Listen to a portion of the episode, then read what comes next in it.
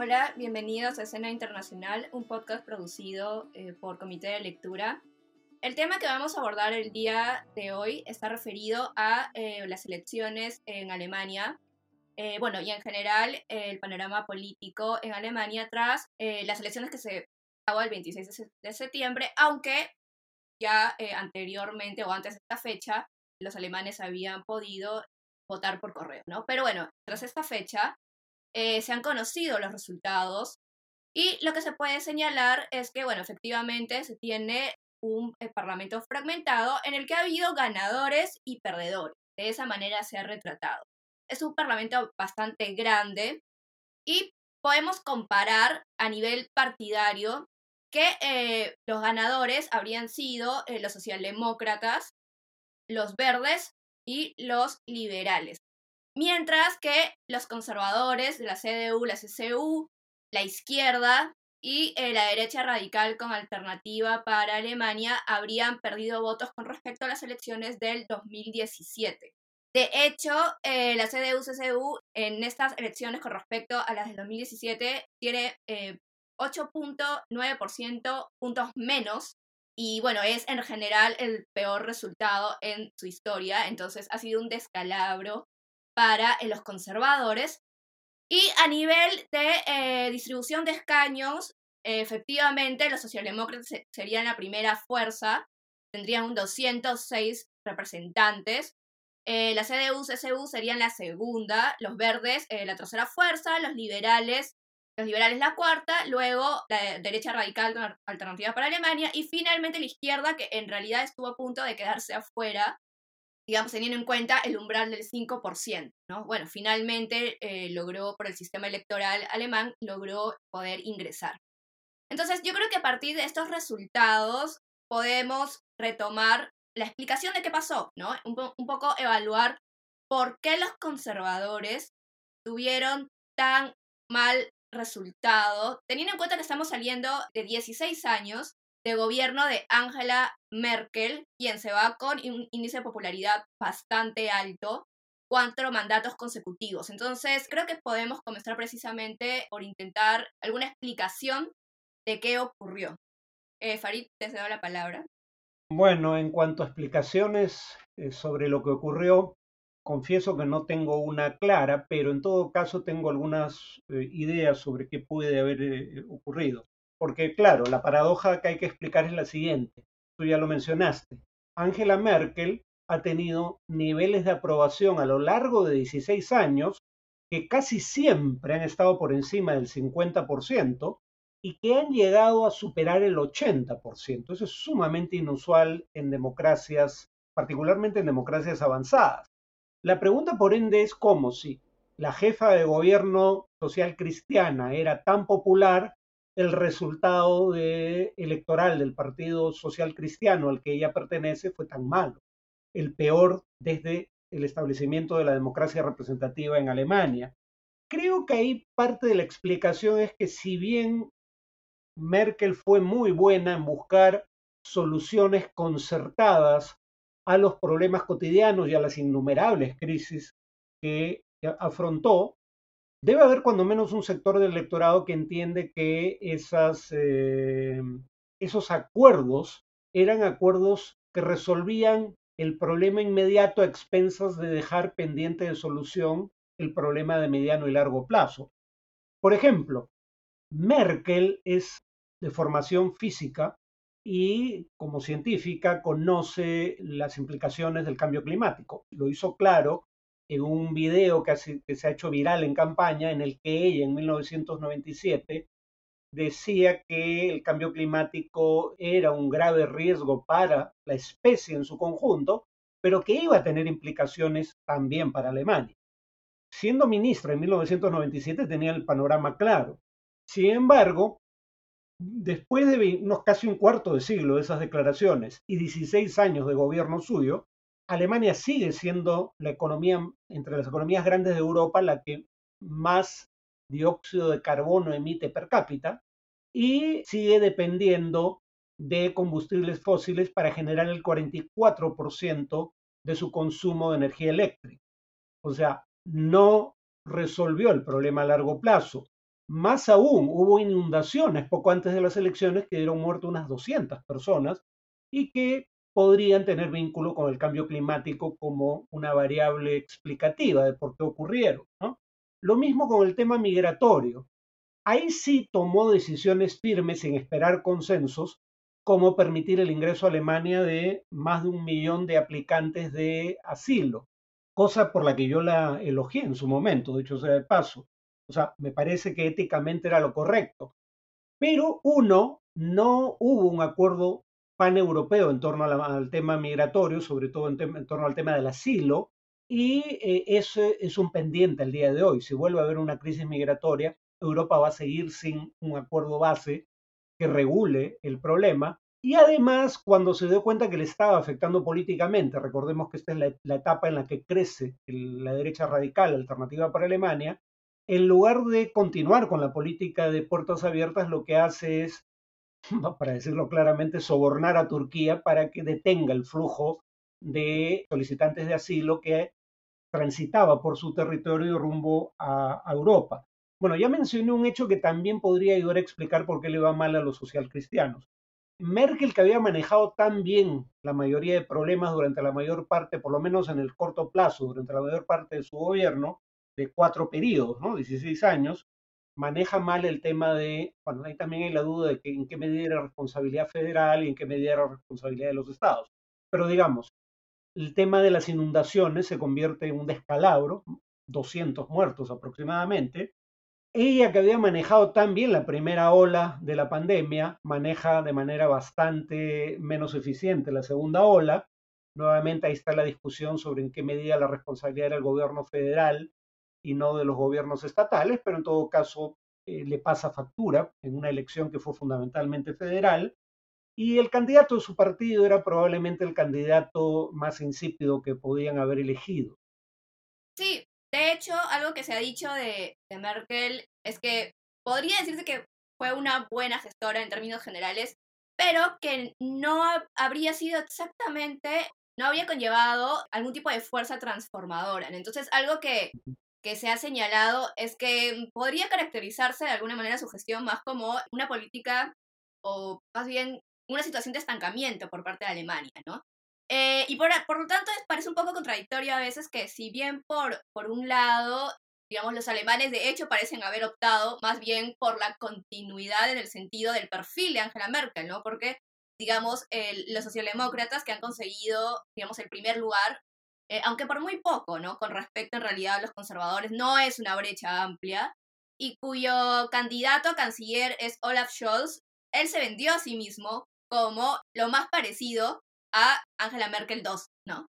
Entonces, teniendo en cuenta que sí, se ha vendido de esa manera, ¿no? Con un perfil moderado, como capaz de, precisamente darle continuidad, ¿no? Entonces, por un lado, digamos, existe este, este deseo de, o deseo por alguna razón, una actitud de, bueno, intentar continuar con algo que ya, digamos, con, con, lo que había sido esta gestión de 16 años. Pero por otro lado, también, también un poco de rechazo al mismo tiempo hacia, hacia esa misma situación, como decíamos, de destacamiento que es lo que se ha visto, ¿no? Entonces, aquí creo que podríamos empalmarlo precisamente para hablar ya de los socialdemócratas. Efectivamente, y creo que en eso ha coincidido eh, bastantes analistas y comentarios que se han hecho al respecto, que el resultado que ha obtenido los, los socialdemócratas, que es eh, significativamente mejor al del 2017, sin ser demasiado alto en realidad tampoco el porcentaje que ha obtenido, básicamente se podría atribuir, o entre las principales razones, a la figura de Scholz, quien habría sido que de alguna manera ha impulsado el voto de los socialdemócratas. Entonces, parece haber sido un candidato conveniente para los socialdemócratas en comparación del candidato de los conservadores, que en realidad habría sido, más bien se ha dicho que ha sido en general un mal candidato, e incluso, eh, bueno, ya si queremos seguir tomando de los verdes, ¿no? Con Baerbock, a quien también, eh, si bien se habla de, la campaña que hubo también contra ella, se ha atribuido una serie de errores que también podrían haber impulsado, bueno, creo que después podemos hablar de los verdes dentro de un momento, pero quien ha tenido buenos resultados en realidad, los verdes en comparación eh, con eh, elecciones anteriores, pero no los que ellos esperaban. en fin, entonces Scholz sería como de alguna manera una de las principales razones, o al menos así se considera, por las cuales los socialdemócratas, los socialdemócratas han conseguido este resultado. Pero no el único, ¿no? Por ejemplo, también se ha hablado que no, al menos los socialdemócratas no han tenido un gran escándalo o grandes conflictos internos, al menos durante este periodo de campaña electoral. Y ha tenido mensajes, digamos, muy claros, ¿no? Con respecto a los planteamientos o a los programas que quisieran impulsar, ¿no? Entonces, parecen haber en general hecho una campaña que podría decirse óptima y que justifican los resultados que han obtenido. Pero nuevamente, y ya con eso te doy la palabra, destacando sobre todo el perfil moderado de Scholz que habría permitido robar votos de los conservadores, ¿no? Sí, bueno, primero Scholz era, es, porque todavía no se ha formado un nuevo gobierno, vicecanciller, o sea, es el segundo al mando en el gobierno de Merkel. Por otro lado, Scholz es ministro de Finanzas, además de vicecanciller, o sea, es probablemente el ministro más importante del gabinete de Merkel. Tercero es del ala moderada del Partido Socialdemócrata, que tiene un ala izquierda, sobre todo en la juventud, ¿no? Los Jusos, o Jusos, no sé muy bien cómo se pronuncia la J en alemán. El tema es que él era un buen candidato porque suponía alguna continuidad por su participación en el gobierno de Merkel, porque es del ala, es del ala del Partido Socialdemócrata que una, la última vez que estuvo en el gobierno aprobó una reforma laboral muy aplaudida por los empresarios y muy resistida por los sindicatos de base eh, que digamos que son bases de la socialdemocracia, y de la que se beneficia en la medida en que haya tenido los efectos deseados el gobierno posterior de Merkel, porque la idea básica era tener una situación más parecida a la de algunos países, en donde lo que se protege es la competitividad laboral de los trabajadores, no el puesto que ocupan ahora. O sea, en otras palabras, era más fácil despedir trabajadores, pero a cambio se ofrecía un mayor gasto social en seguro de desempleo, capacitación laboral para poder insertarse en otro sector de la economía, etcétera. Eso lo hicieron los socialdemócratas y es una medida que en el Perú llamaríamos neoliberal, curiosamente. Entonces, Scholz garantizaba suficiente continuidad con la posibilidad de un cambio en algunos temas que no fueron temas que afrontó decisivamente Angela Merkel. Ya mencioné el caso del cambio climático, un tema que es más caro a los socialdemócratas que a los socialcristianos, pero más caros aún a los verdes, que son los posibles socios de coalición de los socialdemócratas. Acá hay un caso que además es muy significativo de cómo operaba políticamente Merkel, el tema del matrimonio gay. Ella se oponía no solo a la posibilidad de aprobar una ley en torno al tema, una ley que permita el matrimonio entre personas del mismo sexo, sino que se oponía a que el tema fuera llevado al Parlamento, que llegara siquiera a votarse.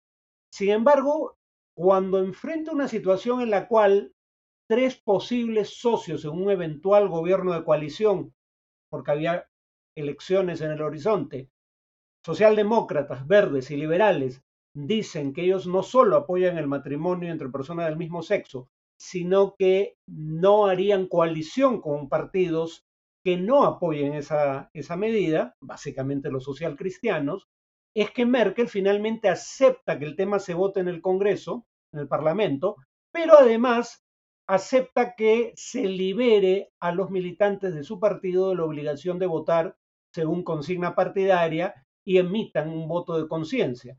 Entonces, entre estos tres partidos que mencioné, más la izquierda más un sector del partido de, de los socialcristianos, se logra aprobar el matrimonio gay, pero ella, que finalmente había cedido a que se vote y a que se vote según la conciencia individual, no según consigna partidaria, vota en contra.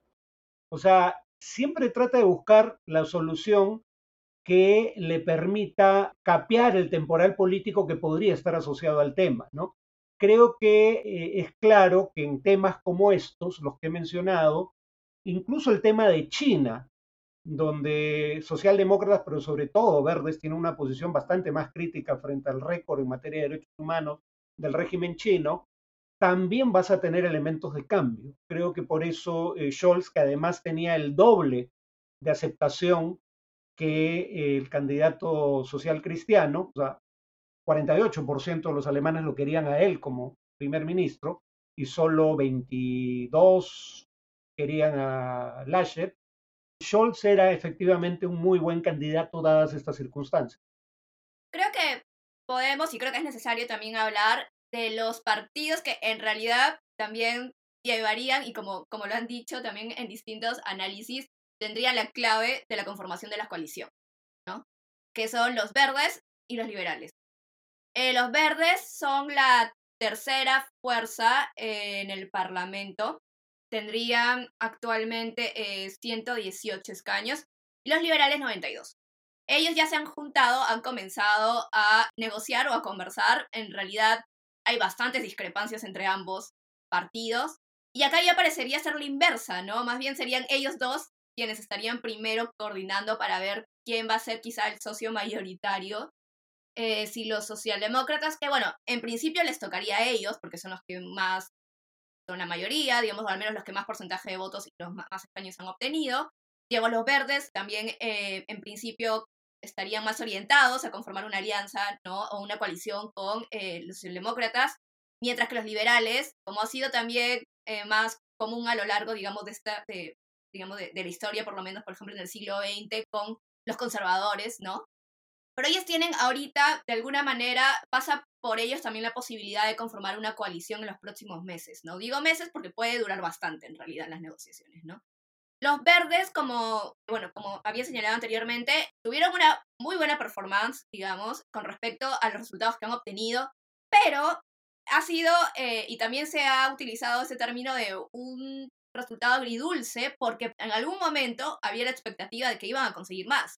Es más, en algún momento estuvieron primeros en las encuestas, pero se desinflaron, ¿no? se ha atribuido a un conjunto de, aspectos, ¿no? Digamos, los ataques que, también recibió la candidata canciller Annalena Baerbock, los errores que ella misma habría cometido. Pero bueno, finalmente, precisamente, eh, igual consiguieron un resultado que los hace indispensables para eh, la formación de una coalición que muy probablemente va a ser tripartita, ¿no? Ya sea semáforo, ¿no? Como le llaman por los colores, o Jamaica. Y los liberales, ¿no? que esta vez también estarían intentando conformar y más dispuestos a hacer esta alianza tripartita, ¿no? Por lo que al menos las declaraciones y por lo que se ha visto hasta ahora, ¿no? Tú, Farid, ¿qué opinas al respecto de la posibilidad de conformación de alianzas o del desempeño que han tenido los verdes y los liberales? Bueno, primera cuestión, socialdemócratas y socialcristianos llegaban a obtener el 90% de los votos hasta hace unos años. Ahora, en esta última elección, ha obtenido los dos juntos casi exactamente 50% de los votos. Una caída dramática. Eso todavía abre técnicamente, como solemos decir, en, el Perú cuando hablamos de fútbol, matemáticamente es posible una coalición como la actual, entre socialcristianos y socialdemócratas. No he sumado los votos de ambos, pero estarían muy cerca de tener mayoría, pero ninguno de los dos quiere repetir la experiencia por ende, por primera vez sería obligatorio para hacer coalición de gobierno tener una coalición de tres partidos. ¿Por qué se le llama semáforo Jamaica? Por los colores representados. Una es una coalición con verdes y liberales. Verdes, como su nombre lo indica, ese es su color. Liberales, eh, su color distintivo es el amarillo. Con los socialdemócratas a la cabeza, por eso coalición semáforo. Rojo es el color de los socialdemócratas. O una coalición Jamaica por los colores de la bandera de ese país verdes, amarillo de los liberales y negro de los socialcristianos. Se antoja menos probable. Lo más probable es una coalición, digamos, con liberales y verdes de los socialdemócratas. No voy a entrar a la discusión porque acá la paradoja, sin embargo, es que a los socialdemócratas les hubiera convenido que Delinque, la izquierda, obtuviera eh, una mejor votación porque le hubiera dado más margen para la negociación. A diferencia de Alternativa para Alemania, la derecha radical, en donde había acuerdo unánime entre los demás partidos de jamás hacer una coalición de gobierno con ellos, aunque muchos consideraban indeseable una coalición de gobierno que incluya a la izquierda, por su actitud frente a temas como el de la OTAN o como Rusia y China, con los cuales, dicho sea de paso, Merkel tenía muy buen, tiene muy buenas relaciones, ¿no? Pero digamos, aunque se consideraba poco deseable una coalición que incluya a la izquierda, tener la posibilidad de hacer una coalición de izquierda le hubiera dado mayor poder de negociación a, a Scholz, ¿no? el líder socialdemócrata. Pero ahora está surgiendo una posibilidad de que la voz cantante en la formación de coaliciones, bajo el improbable caso, sin embargo, de que se pongan de acuerdo entre sí, sería, digamos, eh, la de verdes y liberales, están conversando entre sí un acuerdo de mínimos y de líneas rojas, y si llegan a un acuerdo de ese tipo, negociarían conjuntamente tanto con socialdemócratas. Primero, han concedido que primero van a negociar con los socialdemócratas, pero sin excluir la posibilidad de una alianza con los socialcristianos. Entonces, digamos, eh, ahora, tú decías, esto puede demorar porque, claro, en la elección de 2017 tardó más de cuatro meses formar coalición de gobierno, pero hay dos diferencias, ¿no? Uno, en ese entonces, la canciller en ejercicio, hasta que se nombrara un, nuevo gobierno, era Merkel, y todo parecía indicar que el nuevo gobierno lo iba a seguir encabezando Merkel. Entonces no había mucha duda sobre cuál iba a ser el desenlace de la elección, o sea, era la continuidad tal cual, y de la misma coalición, dicho sea de paso, ¿no? Socialdemócratas y socialcristianos, y además esta elección se produce en contexto de pandemia, de una economía que se está recuperando, pero podría sufrir los coletazos de la crisis inmobiliaria en China, primer socio comercial de Alemania. Entonces creo que hay razones para apurar el proceso. ¿no? Sin embargo, una cosa es que haya motivos para, para querer llegar rápido a una solución y otra es que se lleguen a poner de acuerdo, porque como tú mencionabas, verdes y liberales tienen muy poco en común. Creo que estamos casi sobre la hora, entonces ¿Alguna conclusión? No nos da tiempo para hablar sobre la izquierda y la derecha radical, yo creo que quizá ya en otro momento. Pero sí, bueno, solamente para terminar, como habíamos señalado previamente, eh, la izquierda y la derecha radical, eh, bueno, han sido, digamos, estos partidos que han perdido con respecto a las elecciones pasadas, pero aún así, creo que sobre todo para la derecha radical, de alguna manera cantar victoria, quizá en el sentido de que estarían perdiendo fuerza, también es adelantarse demasiado, porque en realidad, si bien han perdido, se dice, por ejemplo, que han logrado convertirse en una suerte de partido regional, ¿no? Sobre todo de la parte de Alemania del Este, teniendo en cuenta las grandes digamos, las diferencias que todavía existen entre ambas Alemanias, ¿no? Entonces, yo creo que hay que ser cautelosos también al momento de poder hablar de las posibilidades de de alternativa para Alemania, además de que va a comenzar a recibir financiamiento por su permanencia en, el Parlamento alemán. Entonces, eso evidentemente les va a permitir también, evidentemente, poder continuar, digamos, con, con los proyectos que el propio partido tenga, ¿no? Eh, y diseminar también su narrativa, ¿no? Entonces, bueno, yo creo que precisamente ya por el tiempo no nos da para discutir más, pero bueno, gracias por por escucharnos y eh, hasta la próxima.